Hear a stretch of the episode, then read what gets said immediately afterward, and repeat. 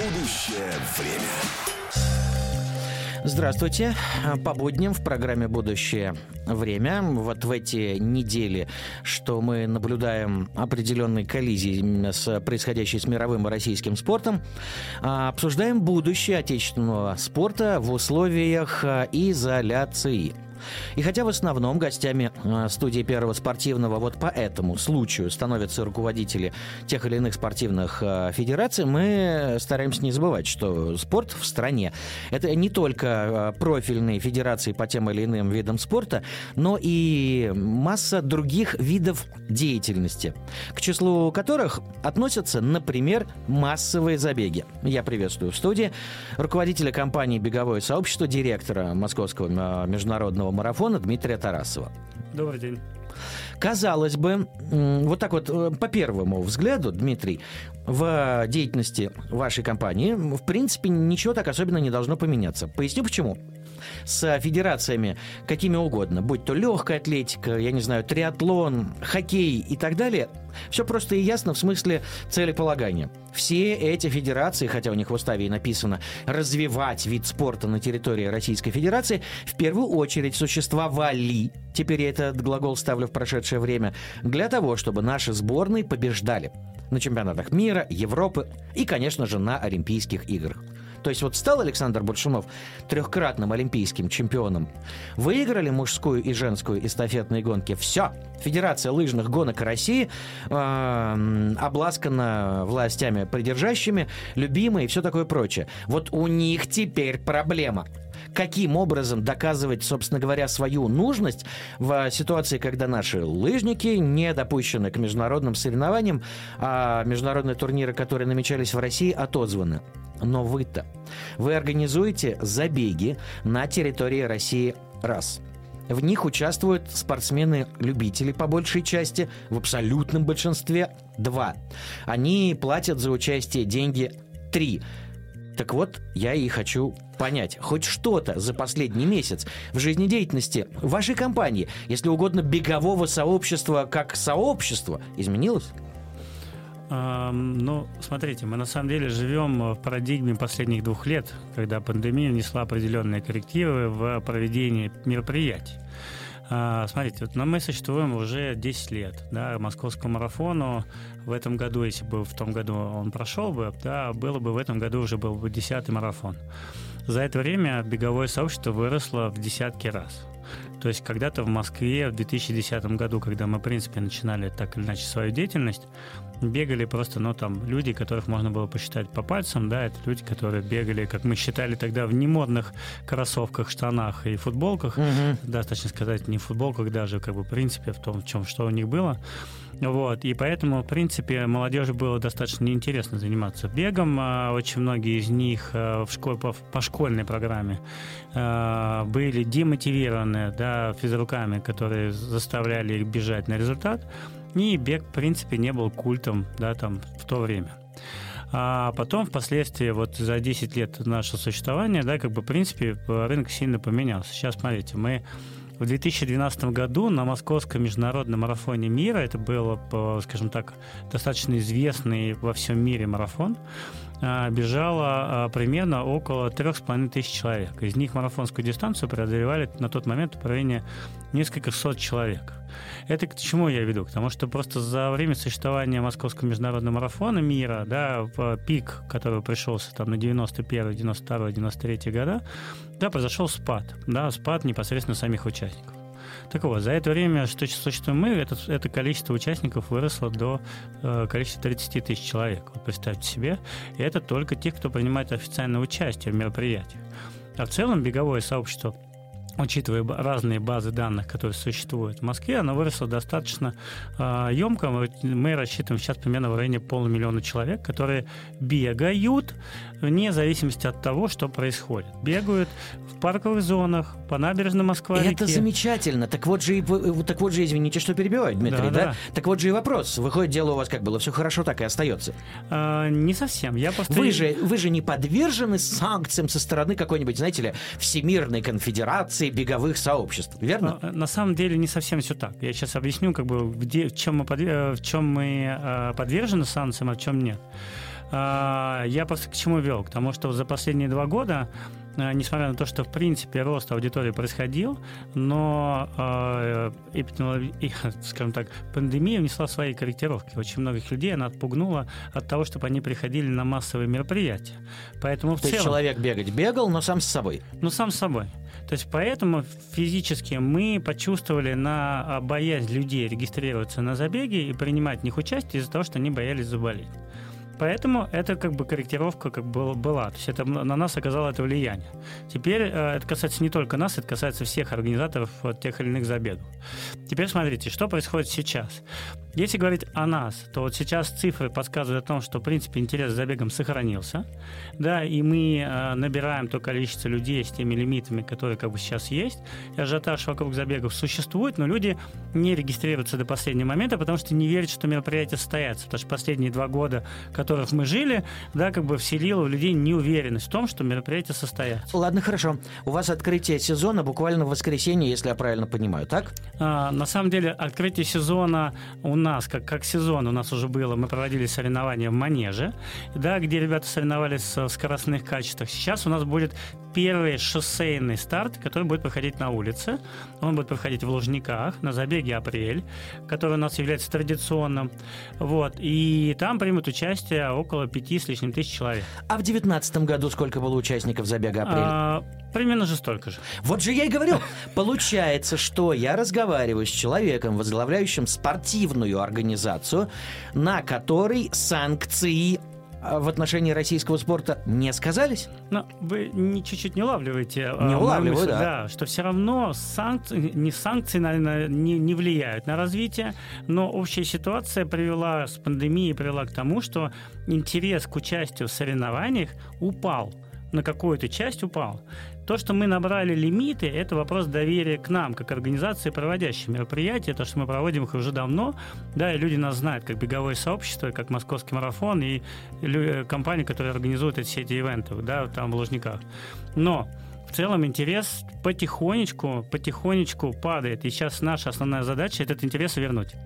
Он падал и продолжает падать эдак по инерции, как последствия пандемии. Верно да, я понимаю? Все правильно. Но я-то толкую про другое. Да? А в этой я части... пытаюсь понять, прогнозируете ли вы свое будущее, программа, напоминаю, называется «Будущее время», в связи теперь с новой напастью. Называется «Санкции». А, да, смотрите, мы, когда говорили о создании московского марафона, ставили перед собой цель. Цель – это быть менеджером. Угу. И в этой части менеджер – это а, статус а, марафона, который дается, вступая в организацию шести топовых мероприятий, которые лицензированы ИАФом, а ИАФ – это международная, ну, сейчас она называется World. World Athletics, да. Да, сейчас она называется World Athletics, она как бы той самой организации, которая лицензирует mm-hmm. проекты. И, следовательно, сейчас, войдя вот в этот блок, да, скажем так, по поводу нас санкций, да, мы как бы, в принципе, туда уже войти не можем. Хорошо. То есть, э, говоря попросту, внутренние забеги как проводились, так и проводятся, и преодолевать в отношении них нужно последствия пандемии.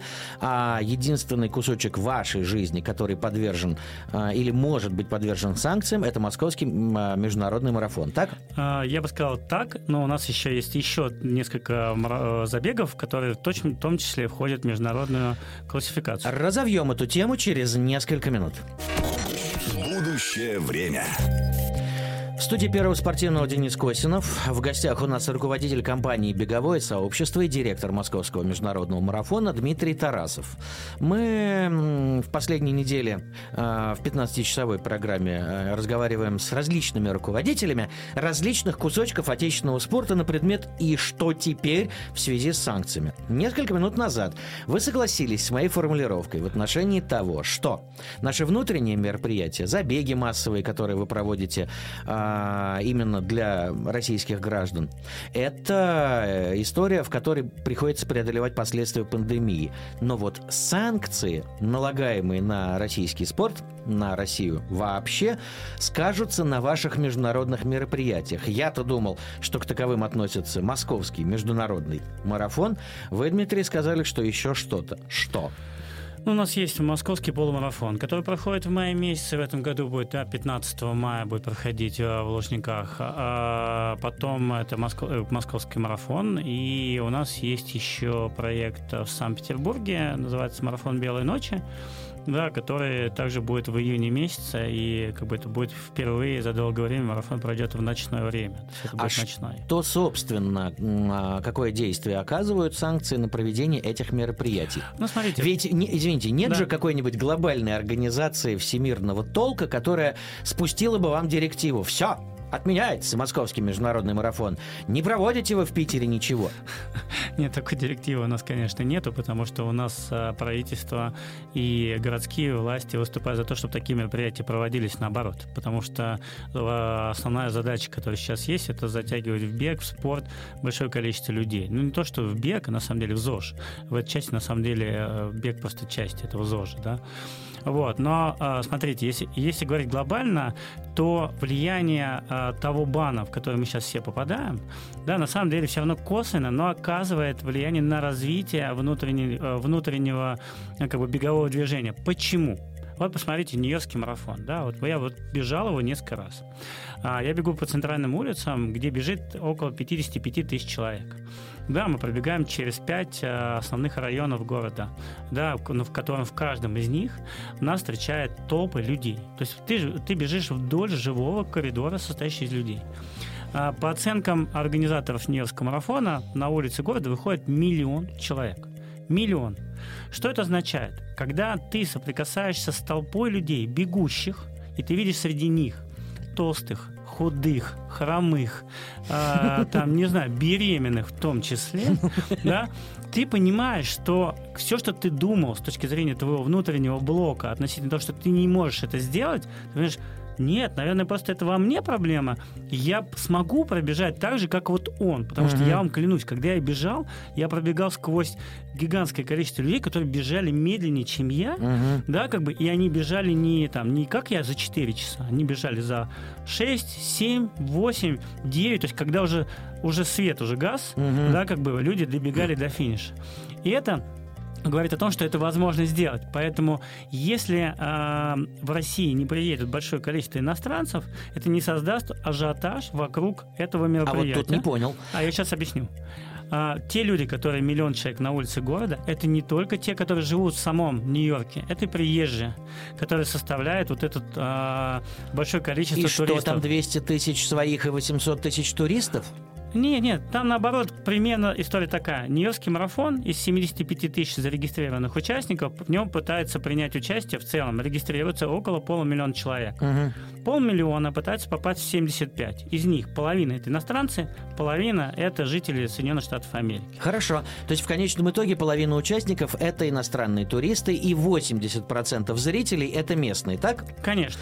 Убираем из этих, э, из этих пропорций иностранцев и все равно получаем грандиозное важное бесспорно, событие. Бесспорно. Но к чему я веду?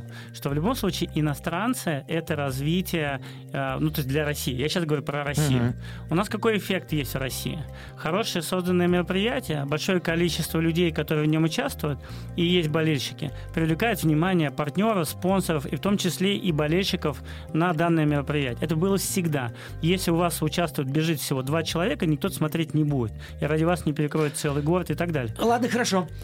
Э, большую часть участников московского международного марафона составляли в предыдущие годы граждане России. Конечно. Так что же меняется от того, что к вам не приедут Подождите, некоторое количество мы говорим с вами о перспективе. Угу. Перспектива – это всегда то, куда мы бьем.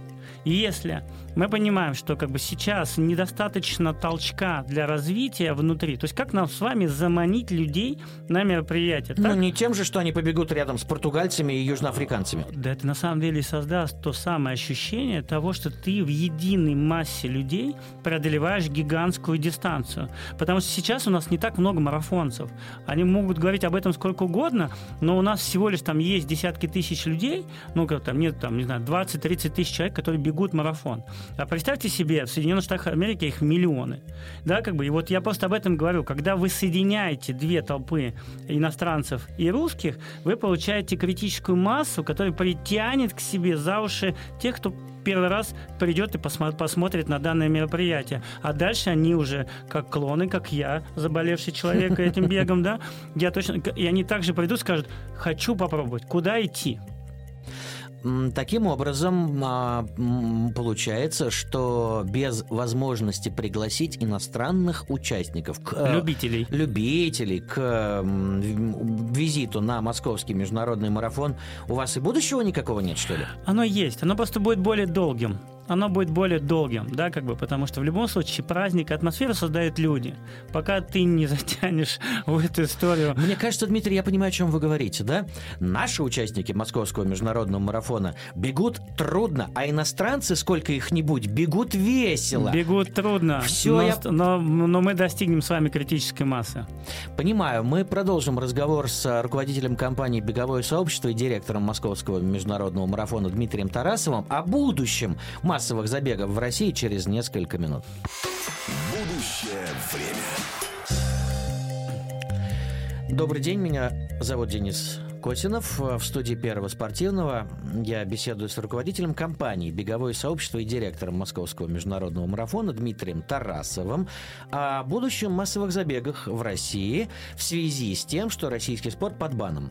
В отличие от э, классических федераций, назовем это так, которые за государственный кошт существуют и государственную же задачу э, решают некую, э, ваша компания сама по себе – вы развиваете массовые забеги с целью извлечения из них дохода. И вот вы мне сказали несколько минут назад, что неучастие в московском международном марафоне иностранцев не позволяет достичь той критической массы участников, чтобы, а, чтобы это действительно становилось всегородским праздником, приносящим радость зрителям, участникам, а вам еще и денежку.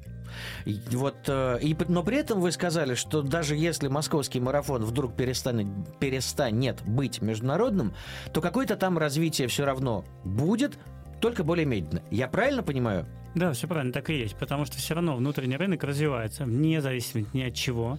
Потому что то количество людей, то, та критическая масса людей, которая сейчас появилась в беге, она все равно втягивает через свои каналы, через свои каналы коммуникации, втягивает в бег еще большее количество людей. Поэтому мы все равно растем. Пример отмен, отмены московского полумарафона да, в прошлом году. Вот его отменили, и на улице города вышли сотни тысяч людей, которые просто поддерживали марафон, не, как бы не бегая, некоторые даже никогда его не пробегали, пробегая, просто вышли на пробежку. Кто-то своей дистанции, кто-то половинку, кто-то 10 километров. А что значит 5. просто вышли на пробежку? Вы кинули клич «Народ, бежим»? Нет, нет, это, это на самом деле это было аудитория. Это была аудитория. Во-первых, в Москву приехало большое количество людей. Мы отменили полумарафон буквально за несколько дней. Да, там за два дня из-за того, что там ну, власти города как бы, да, не дали такого разрешения нам на проведение. То есть они как бы отменили. Вот. И, ну, это тогда было связано, понятно, с пандемией. Угу. Вот. И люди приехали. И в этой части, куда им было деваться? Им все равно захотелось, они же готовились. Билеты куплены, гостиница заказана. И они готовились, что очень uh-huh. важно, потому что многие готовились полгода, кто-то год, да, к этому большому событию. Вдруг его нет. Конечно, они все объединились, и большое количество людей вышли на набережный Гонны. Вы себе не представляете, я сам бежал, вот мы бежали в 6.30 там с моими друзьями, там, да, а, и мы были в шоке от того, что мы встречали по дистанции, ну, я, у меня даже видео сохранилось, это бежали там сотни в одну сторону, сотни в другую, 300 человек в третью. Это было реально прям такой праздник спорта, и у меня прям мурашки по коже даже до сих пор, как бы, да, есть в связи с этим. Это очень классно. Ладно, хорошо. Любители, которые бегают либо организованно в рамках тех или иных массовых забегов, либо сами по себе ежеутренне, там, ежевечерние и так далее, это одна история. Существуют профессионалы бега, в том числе марафонского. А, и вот эти люди участвуют в ваших мероприятиях. На них каким-то образом весь этот международный бан российского спорта сказывается? Ну, конечно, они не могут... Э, для них теряется э, мотивация развиваться. То есть, как бы эти спортсмены понимают, что они не могут поехать за границу, бежать по быстрому времени. То есть, для них нет мотивации это делать здесь. Потому что здесь ну, очень слабые рекорды у ребят. Правда, как бы мы, конечно, не будем сравнивать с кенийцами в целом, потому что те бегут намного быстрее. Или, да, там, или какие-то другие спортсмены. Вот. Но а, у ребят нет такого стимула. Это связано как бы со многими причинами. Это, во-первых, то, что они не могут участвовать в международных соревнованиях, то, что наши призовые фонды у российских марафонов намного меньше, чем зарубежных марафонов, тем, что когда ты бежишь, и тебя никто не может вытащить на то время, которое ты можешь бежать как бы быстрее, это тоже большая проблема. Вот у нас как бы проблема с пейсерами. Нет пейсеров, которые могут тянуть лидеров на более быстрое время. Вот. И плюс ко всему прочему, для людей, для любителей, которые уже тренируются и бегают достаточно быстро, тоже должен быть стимул. А если его нету, то у нас в целом сама индустрия... Стимул в виде того, что там впереди время, кто-то бежит? Время, да, время. Но он же все равно убежал уже далеко. Какой бы ты ни был продвинутый любитель с профессионалом, ты же не потягаешься? Да, но для тебя появляются ориентиры. Вы не забывайте, всегда для, для любого спортсмена есть кумир да, как бы как в футболе, как в хоккее, да, на которых мы хотим быть похожи. Тренируемся, да, как бы уходя там по, по 6, по 7 часов в день, потому что у меня такие кумиры были, да, там Федор Черенков, как бы, да, вот там, я ну. тренировался как бы в, тогда в футбольном клубе, да, и я как бы для меня это был кумир. То же самое для них там, да, как бы ребята, которые бегают. Ну, хорошо, ну, условно приезжает на московский международный марафон Элиот Кипчоги. Да, кумирище. Все марафонцы его знают, и это... Это событие будет, Это, это да, разумеется, это прям-таки честь для меня, любителя там марафонского бега, а, пробежать в одном мероприятии с этим да. человеком. А много ли в мире в целом марафонцев, которые культ? Мне, любителю, не все ли равно за кем гнаться? Если я не догоню ни Кипчоги, ни какого-нибудь российского лидера марафонского бега. Да вот мне, в принципе, все равно. Но есть такое понятие, когда ты соприкасаешься со звездой. Да, как бы вот это ощущение того, что ты был со звездой, вселяет в тебя не то что уверенность, тебе дает, придает какие-то силы, да, для того, чтобы ты дальше продолжал это делать. Я, например, могу сказать, вот э, преддверии э, какой-то даты, по-моему, то ли тысячи дней до Олимпиады в Париже, да, был организован парижский какой-то забег, по-моему, на 5 километров, mm-hmm. если не ошибаюсь. Там люди выбегали, или 10 километров, или 5. Люди выбегали, стартовали, и их догонял Кипчоги. Он пробегал через них, через тех людей, которых он догоняет. То есть они его не в первую линию поставили, на, а наоборот. наоборот в конце. А, изобретательно. Да, и очень классно. Те люди, мимо которых он пробегал, считали за счастье увидеть этого человека и сфоткаться с ним, потому что это реально легенда. А в нормальной жизни, назовем ее так, велик ли был шанс э, затащить э, Элиота Кипчоги на московский марафон? Вопрос денег. А, прекрасно. А, как скоро вы могли бы дойти до того, что вам, вам бы хватило привлеченных средств для того, чтобы ангажировать такого атлета? Ну, во-первых, мы должны с вами быть не дисквалифицированными, это раз, да, как бы, если говорить в целом, не забанены. Да, так, вот так, стоп, стоп, стоп, стоп, стоп, стоп. Вы только что сказали, что вроде нет организации, которая, обладая каким-то там международным статусом, запретила бы вам проводить московский международный нет, марафон. Я говорю, сейчас это вопрос участия профессионального угу. атлета я внутри внутри российского мероприятия. То есть в этой части оно как бы этот запрет есть. Вот, поэтому если бы, условно, этот бан был снят, да, и, мы, и у нас появились бы деньги, то, конечно бы, я был бы рад, если бы мы смогли звезду такой величины пригласить на московский марафон. Это было бы счастьем для нас. По поводу денег. Участие в массовых забегах для любителя стоит этих самых денег.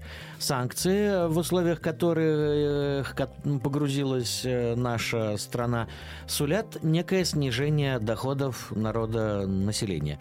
Вы не пытались просчитать перспективу того, что платежеспособных бегунов станет меньше, это скажется на ваших доходах? Все правильно так и есть. То, что вы говорите, мы даже не пытались просчитывать. Это так, в принципе, заметно, что как бы год 22 еще более-менее будет более-менее спокойным, да, как бы, а вот что будет с 23-м, здесь считать бесполезно, надо будет смотреть по ситуации. Но вы не забывайте, вы сейчас оцениваете рынок э, не только с позиции участников, а мы вообще в целом его оцениваем. Представьте себе западные компании, которые теперь не спонсируют массовый спорт и теперь этих денег тоже нет. А они составляют... Насколько значительную часть бюджета ваших мероприятий? Достаточно значительную часть 10, бюджета. 20, 50 процентов? Ну, смотрите, вы сейчас пытаетесь процентажи. Я скажу так. Вот если вы берете общий а, валовый фонд от а, привлеченных денежных средств от спонсоров, то где-то в пропорции процентов 40-50 иностранные западные компании инвестировали в это. У меня такое ощущение, что мы подходим к какому-то угнетающему резюме, которое обычно звуками э, Фредерика Шопена сопровождается. Я почему? Значит, э, привлечь иностранцев э, без шансов. А, следовательно, привлекательность участия в забеге для любителя снижается. А, топовые иностранные бегуны отсутствуют, и тем самым падает мотивация профессионалов марафонского бега в России. А, рекламные доходы от иностранных рекламодателей сгинули. Платежеспособность бегунов, очевидно, будет понижаться. И такое ощущение, что массовые забеги накрываются медным тазом. А теперь я вам еще добавлю добавлю сюда о том, что российские компании испытывают такую же проблему, и уже многие из них не могут со своей стороны вкладывать деньги в маркетинг. И тогда, простите, Дмитрий, а у массовых забегов в России при таких-то делах будущее хоть какое-нибудь есть? Мы на самом деле ведем а, разговоры с а, государством на эту тему, чтобы была поддержка в этой части, потому что мы, правда, оказываемся в ситуации, когда мы не можем требовать больших денег с участников, потому что, да, не у всех они есть, да, как бы, ну, просто вот для примера, вы помните, мы с вами обсуждали тему давным-давно еще, да, что вот я, например, участвовал в бостонском марафоне, uh-huh. там стоимость участия 500 540 долларов.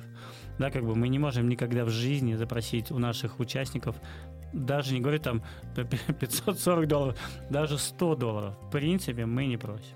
И вот мы пришли к тому, к чему и должны были прийти с самого начала нашей беседы с руководителем компании «Беговое сообщество» и директором Московского международного марафона Дмитрия Тарасова, а именно к участию государства в развитии не только высокопрофессионального спорта в олимпийских видах, но и массового, в частности, бега. Об этом потолкуем через несколько минут.